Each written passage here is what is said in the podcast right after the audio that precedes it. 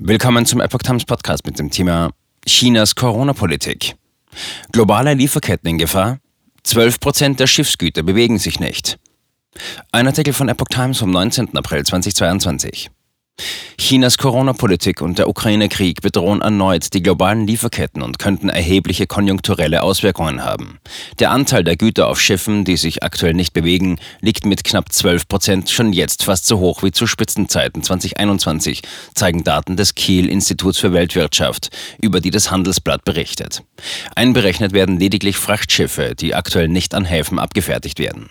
Der Großteil der betroffenen Schiffe staut sich demnach vor den Häfen. Experten sehen das vor allem als Folge der rigiden Corona-Politik Chinas, so wie es schon 2021 war. Geschlossene Häfen in China hatten zu Engpässen und Überlastungen im Schiffsverkehr geführt. Der Spitzenwert für die Güter auf stehenden Schiffen jenseits von Häfen lag damals bei rund 14 Prozent. Zur aktuellen Situation sagte IFW-Projektleiter Vincent Stamer, sollten wieder diverse Lieferketten aufgrund Chinas Covid-Politik zusammenbrechen, wäre der Schaden für die Weltwirtschaft erheblich.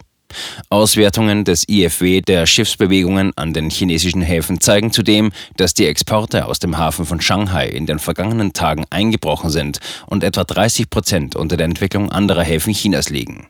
Im Zuge der Null-Covid-Strategie Chinas wurde Shanghai Ende März weitgehend abgeriegelt.